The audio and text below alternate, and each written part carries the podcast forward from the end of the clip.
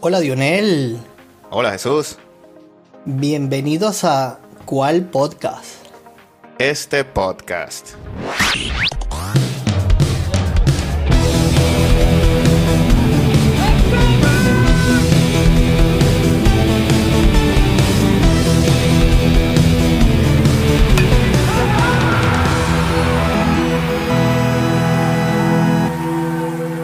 Bueno, hermano, hoy tenemos un programa especial. Tenemos a un invitado que ha compartido muchísimo con nosotros a lo largo de- del tiempo y que bueno, es un gran seguidor y fanático de el béisbol, sobre todo. eh, nuestro amigo Juan Rodríguez. Bienvenido, Juan. ¿Cómo están muchachos? Estamos, bueno, siempre los he escuchado. Y bueno, obviamente como dijiste, trato de seguir todos los deportes, pero el béisbol es el que más, tú sabes, más me gusta. Así es. Bueno Juan, muchísimas gracias por tu tiempo. Sabemos que eres, que debutaste ahora como papá. Felicitaciones. Gracias, gracias, sí. Casi dos meses ya de, de esa hermosa profesión. Muy bien. Qué bueno. Bueno, Juan, yo tengo aquí algunas preguntas que me gustaría hacerte para que te conozcan también los escuchas. Pero yo sé que has visitado muchísimos estadios de béisbol. No solamente en los Estados Unidos, sino en Venezuela. Sí. Cuéntanos un poquito de esa experiencia. Bueno, en Venezuela, sabes que era fanático enfermo de los tigres. Ya va, ya va. Bueno, soy. Eras. ¿Cómo es eso? Soy, pero, ¿sabes? Después que uno emigra ya es la misma, la misma fiebre, en realidad. Ya siete años y medio fuera Es- es del así, país. es así. Pero bueno, sí, en Venezuela me la pasaba metido en, en José Pérez y, y bueno, cuando estudiaba en Caracas, en Caracas. Que había juego en Valencia, en Valencia. Y bueno, los otros por ahí, que si Puerto La Cruz también lo conocí, Maracaibo, hasta el de Acarigua llegué ahí. Bueno, yo creo que esos son todos, ¿no? No, me faltó el de Cardenales. Y, obvio- y el de Margarito también me faltó. Y bueno, ya obviamente siete años y medio fuera, viviendo fuera del país. Y bueno, aquí viviendo en Estados Unidos he tenido la oportunidad de, de viajar y conocer varios estadios. Creo que la cuenta va como por 14 o 15 estadios. Y bueno, Qué nivel. Sí, la, la cuestión es, bueno, seguir conociéndolas poco a poco. Tratar de sumar unos cuantos en los próximos años. ¿Tienes algún favorito de esos que has visitado aquí? Bueno, eh, Fenway es otro nivel. Se respira béisbol ahí. Ah. Y bueno, fui a un. Bueno. Bueno, fui a dos juegos: Yankees, Boston en Fenway. Y es otro nivel. Juan fanático de Boston, para los que nos escuchan, Juan fanático de Boston y, y Jesús fanático de Yankees, así que aquí puede haber chispa. Bueno, ya se le sal- ya se le vieron las costuras.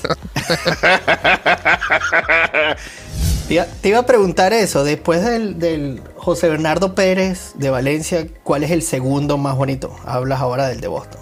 El Fenway, el ambiente también en el Field es algo tanto afuera como adentro del estadio, es otro, otro nivel. Me gustó mucho el de San Francisco. Al que más, más he ido es el de Tampa y me parece el más aburrido de todos. Pero bueno, por razones obvias, que es Uh. el, el que tengo más cerca, es el que he podido ir más veces. pues. ¿Y por qué es aburrido, Juan? Eh, afuera del estadio, siempre en los otros que he ido, siempre hay un ambiente antes del juego y todo eso. La gente, tú sabes, con su camisa por aquí y por allá, los bares, todo eso. Después del juego también lo mismo. Pero en Tampa, mm, una sola vez fue que, bueno, descubrí un, un bar cerca y sí había un, un ambiente bueno ahí, pues. Pero también siento que tiene como que mucha, va mucha persona, digamos, tercera edad a ese estadio Ok. pero muchísimo. Y entonces, bueno, quizás eso es lo que lo pone un poquito distinto a los demás. En Wrigley fui al, al las gradas y ahí es una echada, o sea, toda la gente disfrutando el, el juego. La verdad que es un ambiente bueno ya. Pero esos son estadios que están, digamos que diseñados a la antigua, ¿no? Sí, Si sí, comparas con algún estadio moderno, hay muchísimas diferencias. claro. Tuvimos la oportunidad de, de- de- de ir al de acá, al, al T-Mobile Park de Seattle cuando, cuando viniste. Y Sí, es un estadio de, no el más moderno, pero totalmente diferente a lo que puede ser Berkeley Philly y, y Fenway. ¿Qué, qué, Claro. ¿Qué te parece eso? No sé cuántos años tiene el, el T-Mobile Park, pero claro, obviamente no tiene 20 años, 30 años, no sé. Antes era el Safeco, ¿no? Era el mismo Safeco. ¿O no? Safeco Fields era el Sí. nombre anterior. Sí, solo, solo cambió el nombre. Ok, eh, sí, tendrá 20, 30 años. Y obviamente no es lo mismo compararlo con eh, el de Atlanta. He ido, el de Atlanta tiene menos de, no sé, 7 años, algo así. Y el de, pero no sé, yo digo que el ambiente guarda, no sé, eh, algo especial esos estadios de Boston y, y Cachorros, aparte de que la fanaticada también sabemos que son fanaticadas antiguas, que ambos equipos duraron muchos años sin, sin ganar, pero igualmente el estadio siempre la afición iba y todo eso. pues. Yo creo que también habla mucho la identidad de, de la gente con el equipo. Eso, eso es importantísimo.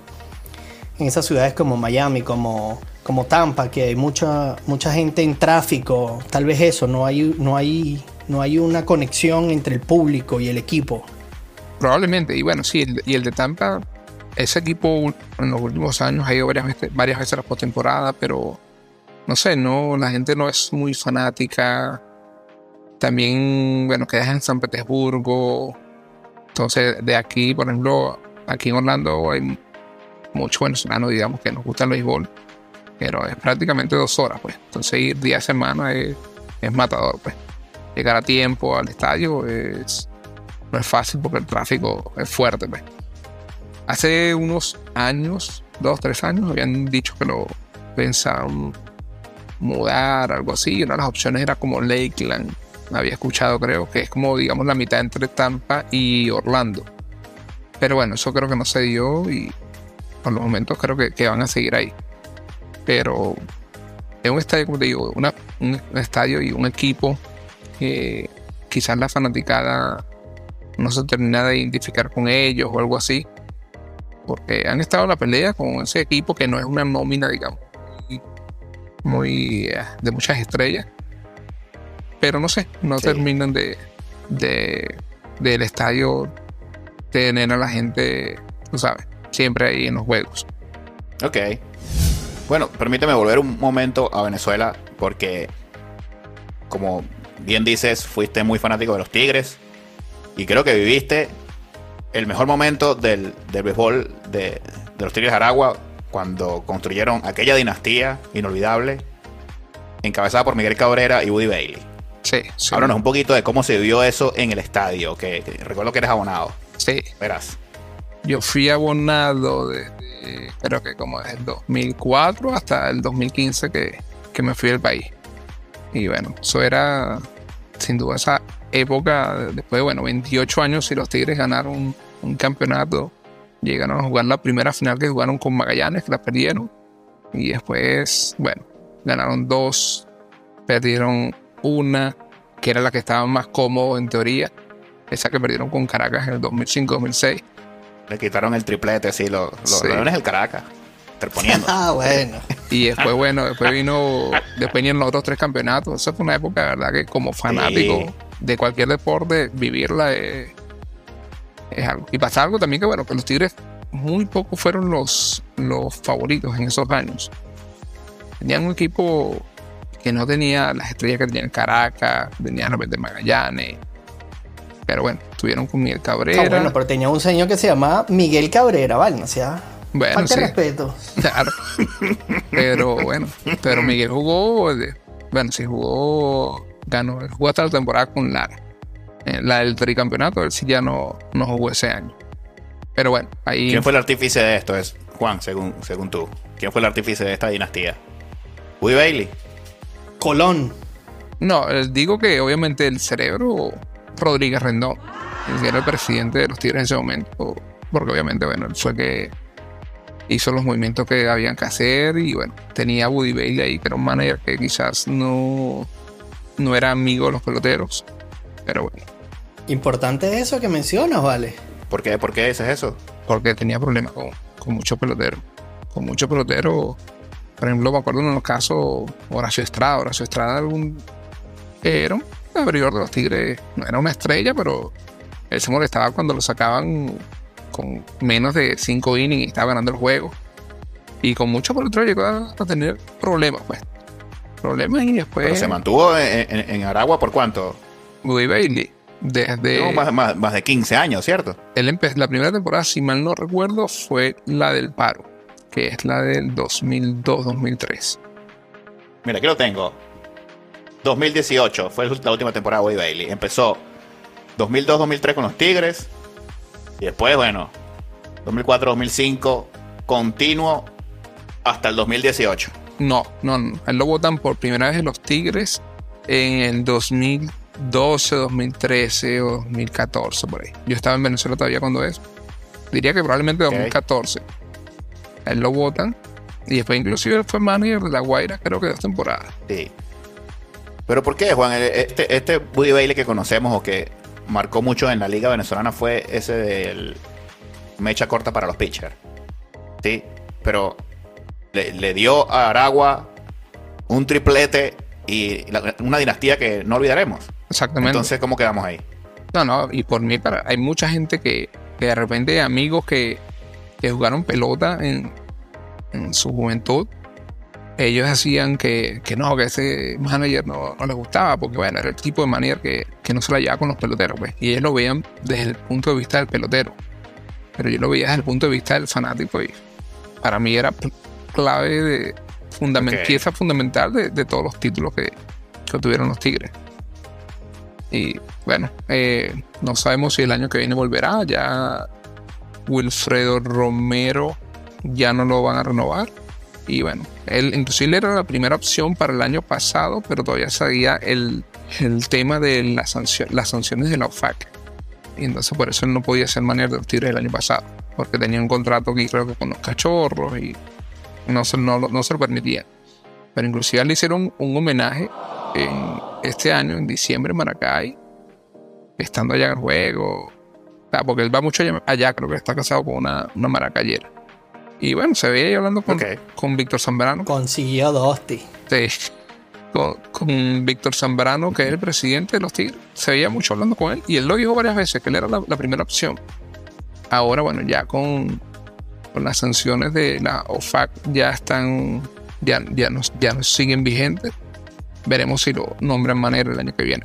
Y bueno, tendrían que darle un plazo, o sea, un tiempo para armar un equipo y volver a poder estar en la pelea siempre. Pues decir, mira, este pelotero sí me gusta, este no me gusta. Todo ese tipo de, de cuestiones que él supo ser una dinastía. No un pelotero, como te digo, un, un manager con un equipo que tenía piezas clave valiosas, que no eran estrellas, no eran grandes ligas. Algunos llegaron a jugar, pero nunca fueron, digamos, grandes ligas establecidos. Héctor Jiménez, Luis Massa, eh, Alex Romero. El único prácticamente que. Que brilló ahí fue, o sea, en Grandes Ligas fue Miguel Cabrera. Martín Prado sí fue un pelotero también bueno aquí, pero Martín Prado fue poco lo que jugó, lo que jugó allá en Venezuela. Jugó creo que hasta la temporada de 2006-2007 creo también. Bueno, te iba a preguntar, Juan, acerca de Miguel Cabrera, que lo viste en sus inicios en Venezuela. ¿Qué te parecía cuando lo veías allá? Un fenómeno. Definitivamente esa es la, la palabra que lo describe. Un fenómeno. Me acuerdo ese round robin de, del 2004-2005, donde impulsó en 16 juegos, impulsó 32 carreras, mm, dio 9 honrones y batió 400 y tanto. Ahí ya se veía que, que ese chamo se iba a perder de vista. pues. Y bueno, lo demostró a lo largo de. Sea, cuando era un chamo todavía, pues tendría 25 años cuando eso. Menos, no sé, 22 años, 23 años, por ahí tendría. Y bueno, siguió a lo largo con su carrera hasta llegar a ese club de los 3.000 hits y los 500 honrones.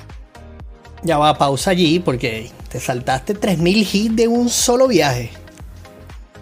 3.000 hits, Mm. ese es un. Mira, cuéntanos de ese momento, Juan. Nosotros sabemos que viajaste a ver a Miguel Cabrera en esa serie. Cuéntanos, por favor, qué sentiste. Porque yo lo viví contigo cuando pusiste ese live. Aún conservo el video. Todavía se me para los pelos. Cuéntame tú que lo viste allí, estabas detrás del home. y viste al señor conectar? Bueno, eso fue una. Se, se dio todo para que pudiera ir al juego. Porque, bueno, obviamente aquí, siendo, viviendo yo en, en Orlando y, el, y siendo allá, obviamente, Detroit, es un vuelo de tres horas. Que caiga 10 semanas aquí, bueno, se le complica a uno, se le puede complicar a uno con el trabajo y todo eso. Pero me acuerdo que eso fue un viernes, eh, había juego y lo suspendieron por lluvia. Entonces dieron doble jornada el sábado. Empecé yo a hablar con mis amigos aquí y empezamos a buscar pasajes. Digo, vámonos. Sea, es algo como, como simple fanático del béisbol, ver a estar en el momento que un pelotero da 3000 hits es algo único. Y más aún siendo mi carrera venezolano, siendo tigrero, o sea, era algo que Claro. ten- teníamos que ir, güey. Teníamos que ir y bueno. Compramos los boletos, reservamos un hotel, compramos la- las entradas para los dos juegos. Dio el, el hit en el primer eh, inning y después no vimos más el juego. Después nos. ya, ya, y bueno, ya, ya el cometido estaba hecho y bueno, nos pusimos a andar por todo el estadio. Claro, ya. Ya está listo. ¿Qué más van a ver? Ya está, vale. iba A último, si no me tomarse fotos, fotos y fotos. Yo estaba ligando si te ibas a lanzar al estadio, alguna cosa, si iba a lanzar al público, algo. ¿Cómo estaba el ambiente, Juan, ahí? ¿Cómo estaba el ambiente? ¿Venezolanos muchos o la, fanático, fanático de Detroit? ¿Qué viste? Bueno, no, en el juego había mucha, o sea, estuvo, no me acuerdo si lleno, lleno, lleno, pero era un sábado al mediodía el primer juego y había mucho venezolano, había, había muchos fanáticos, muchos fanáticos, este, ellos estaban muchos, como digo, con la camisa de Miguel Cabrera, tú veías banderas de Venezuela, tú veías a toda la gente también, pelotero, Luis Ojo estaba ahí, se puso a hablar con nosotros, todo eso, pues, de verdad, una experiencia. ¿Qué le preguntaste a Luis Ojo? ¿Qué le preguntaste a Luis Ojo? Bueno, nada, a Luis Owen tuve la oportunidad de, de hablar un momento ahí con él en, en el, en el juego, antes del juego precisamente. Y bueno, este, nunca fui fanático de Luis Ojo. ¿Qué le Eh, preguntaste, Juan? le pregunté, bueno, le- algo le comenté sobre cuando fue manager de, de la selección, pero sé que haciendo un comentario de eso, quizás tú sabes, lo que va a hacer es como, como irse y, decir, bueno, ¿qué, quieres? ¿Qué me estás preguntando tú? Entonces, bueno, pero le pregunté algo que yo me acuerdo en los años noventa y tanto, mediados de los 90, por ahí, cuando él siempre ganaba, el, ganó varias veces el título de bateo en Venezuela. Él tenía un casco rojo que siempre tenía tape, como un pedazo de tape. Y yo decía, bueno, este pelotero ahí lo que debe tener es brujería. Porque co- co- un, pel- un pelotero, un pelotero que es grande liga, ¿cómo va a tener un, un casco con eso?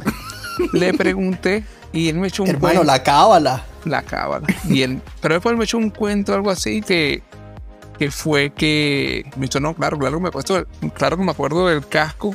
Entonces él me dice que fue que en una de esas él era, no le gustaba fallar y rompió un casco después de fallar. Y no me acuerdo si fue que me dijo el presidente de, de Lara en ese momento. Él le dijo algo así como que, bueno, yo no te voy a comprar más casco. Tú puedes ser muy grande liga y todo, pero yo no te voy a comprar más casco.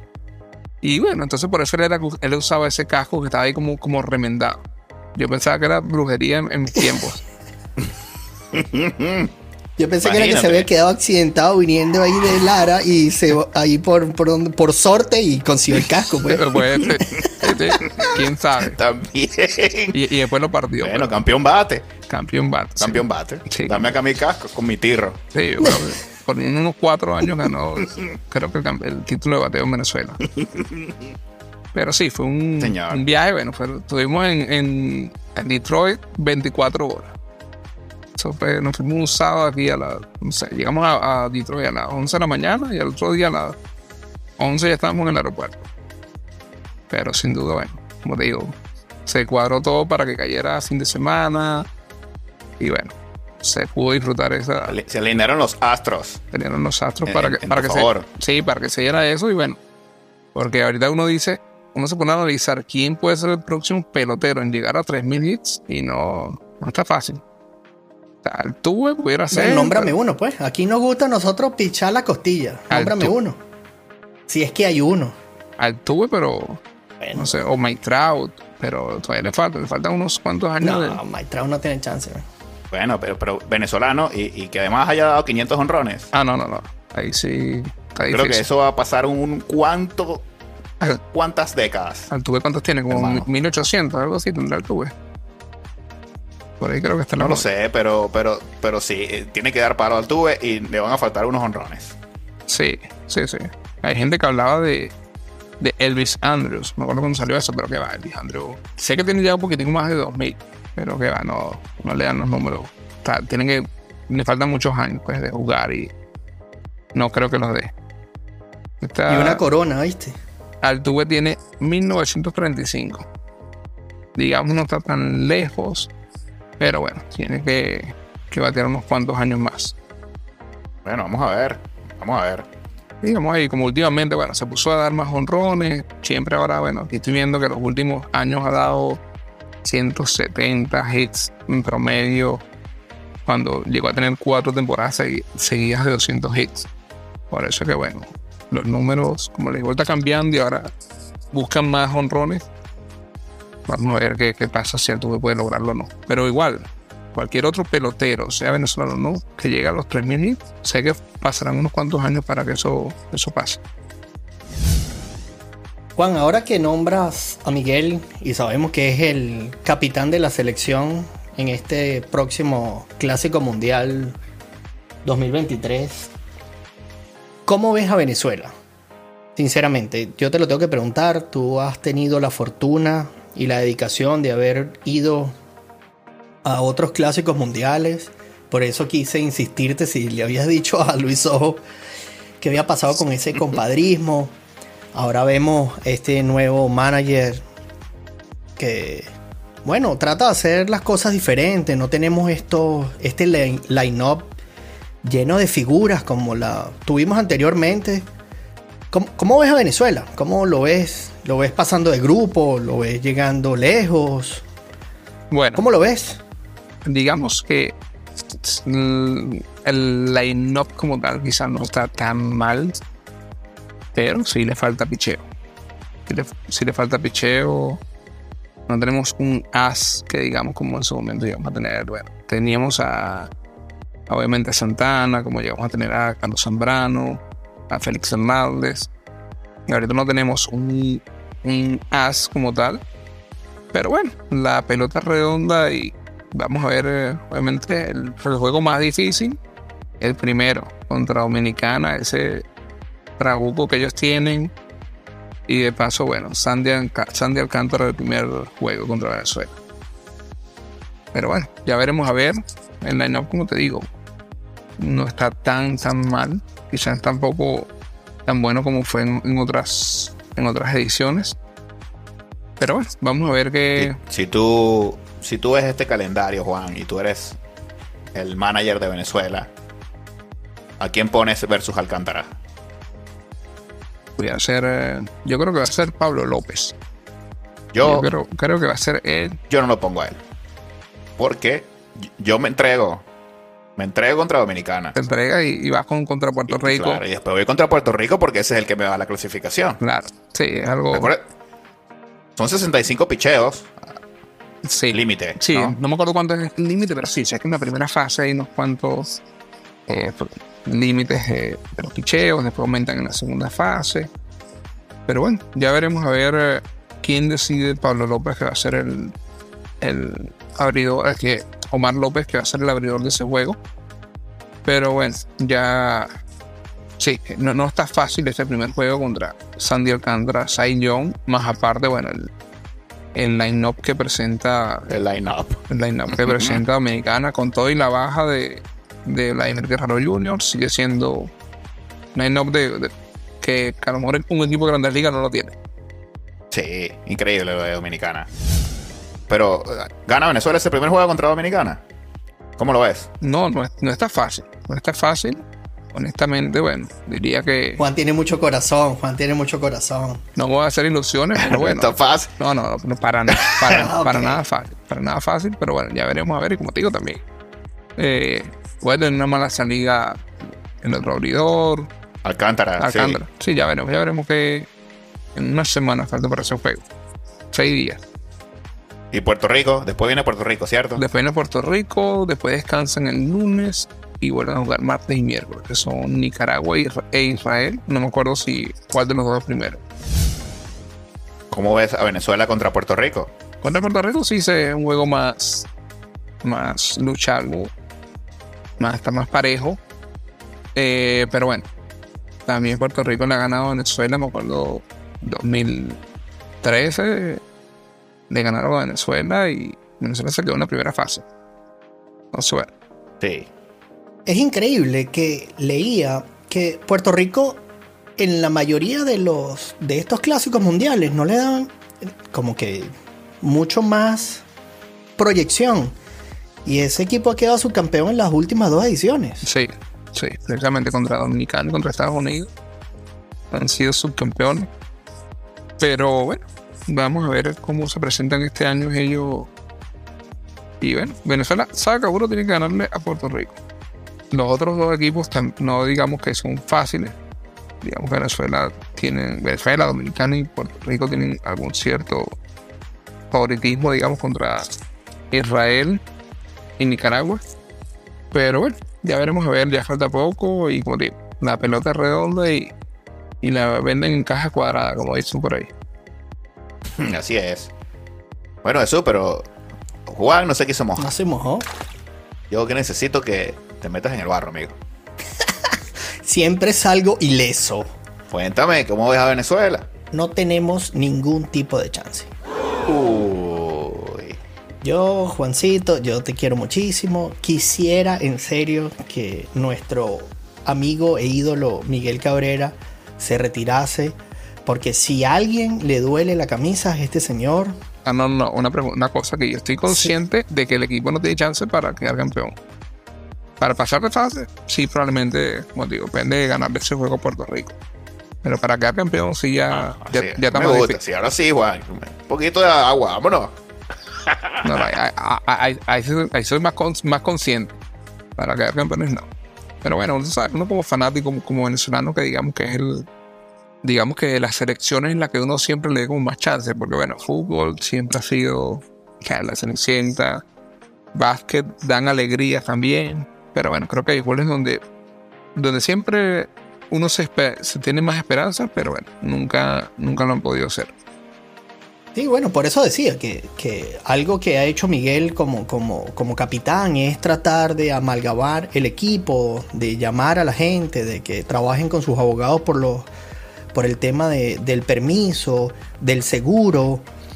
Pero sinceramente, como tú dices, o sea, no hay picheo. Y, y, sinceramente, y es estadísticamente comprobado que el juego lo ganan los pitchers. Definitivamente. Y si algo tenemos flaqueado acá como equipo, es esto. O sea, imagínate si hablamos de Dominicana, que, que para mí es el favorito número entre 1 y 2. O sea, abren con Sandy Alcántara y el segundo juego lo abre Johnny Cueto. Entonces tú dime ya, ya ellos no tienen que hacer más nada. Más nada. Ya tienen que estar pensando en, en buquear el hotel para la siguiente fase. así es, así. Mire, yo voy a decir una cosa a favor de Venezuela. Wow.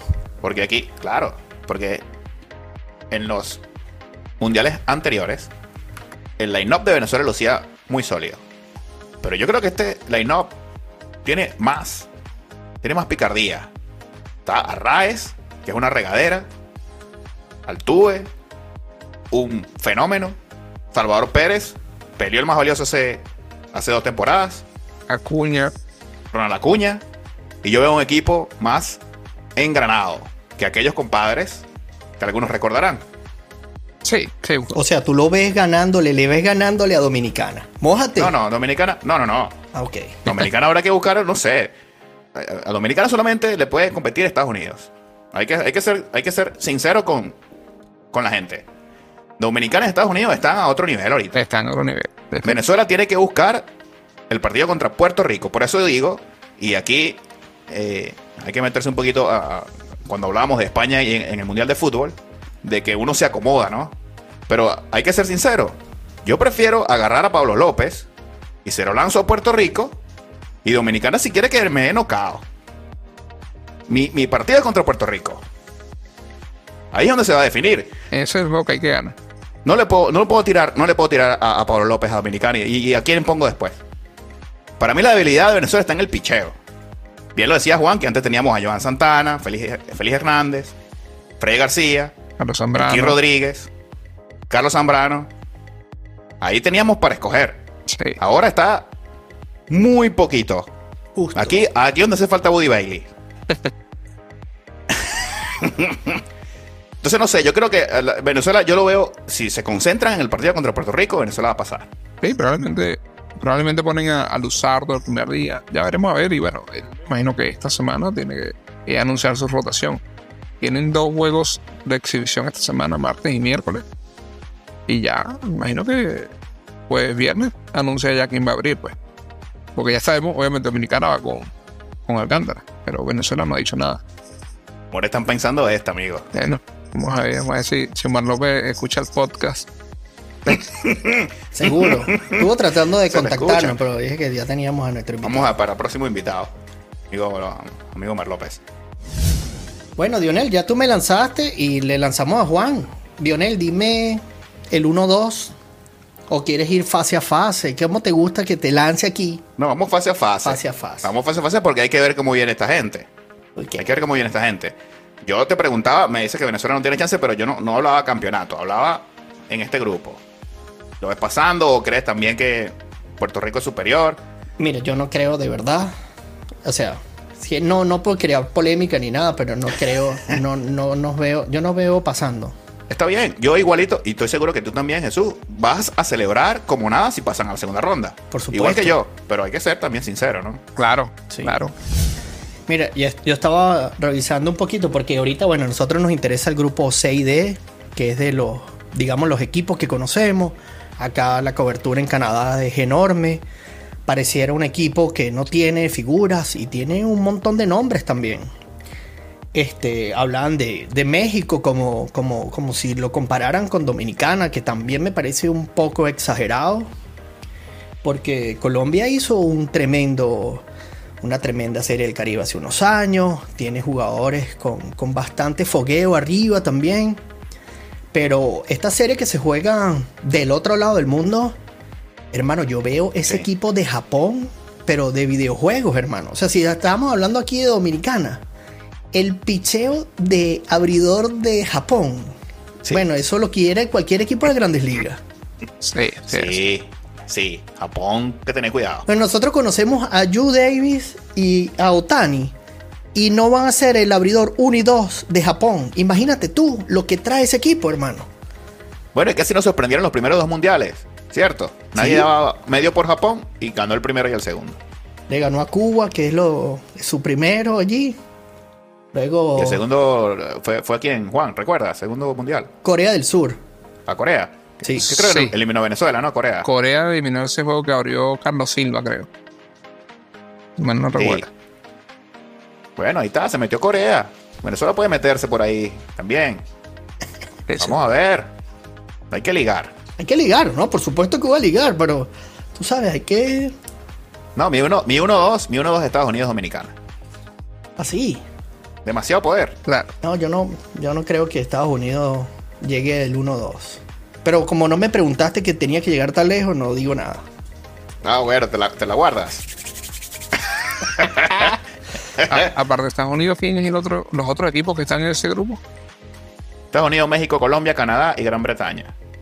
Bueno, entonces digamos que estoy viendo aquí que el no se crea otro grupo como creo que pasó en otro mundial, sino que son como juegos directos. Sí, esto es un round robin. Sí. Sí, Los que pasen acá van en enfrentamiento Es un directo. round robin. Tienes la oportunidad de enfrentarte a todos, pasan los dos mejores y luego se eliminan el grupo A y B contra el grupo C y D. Grupo A los que juegan en, Tai- en Taiwán y en Japón y aquí los que juegan en Phoenix y en Miami, donde vas a tener la oportunidad de ir, me imagino. No te he preguntado Sí. si vas a este, Juan. sí, voy a los dos primeros juegos. Voy al de Dominicana y el de Puerto Rico. Bueno, Ah, bueno. agarraste pura Nada mantequilla, como te gusta a ti. Parrillero. Me, me, me, me favoreció el calendario y bueno, nada más pido libre el lunes. Voy sábado domingo, me, me regreso el lunes. Dominicana de Puerto Rico son los juegos que hay que ver. Esos son los juegos que hay que ver. Bueno, aquí un, un, un especial para nuestros escuchas de cuál podcast. Aquí tendremos un corresponsal en los juegos. Imagínense ustedes, de primera mano vamos a tener información. Gracias, Juan. No te lo habíamos dicho, pero ahora estás comprometido con toda la gente que nos escucha. Por allá estaremos. Tienes que mandar, claro, tienes que mandar video y reporte. Perfecto, perfecto. Por allá estaremos. Y entrevistas, algunos audios allí, tú sabes. Cosas de primera mano. Sin presión, Juan, sin presión. ¿Y cuál serían las fechas del después? Creo que en los la fase final, creo que el siguiente fin de semana, ¿no? Quin- del 15 al 18 de marzo juegan cuartos de final. Luego 19 y 20 semifinales. Y la final es el 21 de marzo. Sí, O sea, todo esto va a pasar en tres semanas. en menos de tres semanas, creo yo. Rápido. No se puede pestañear. Por eso aquí un equipo chico se puede meter. Sí, sí, esto es. Ajá, bueno, hablas de equipo chico, pues dime uno. Mo- Dime el- un- uno, uno, una sorpresa entre los primeros cuatro.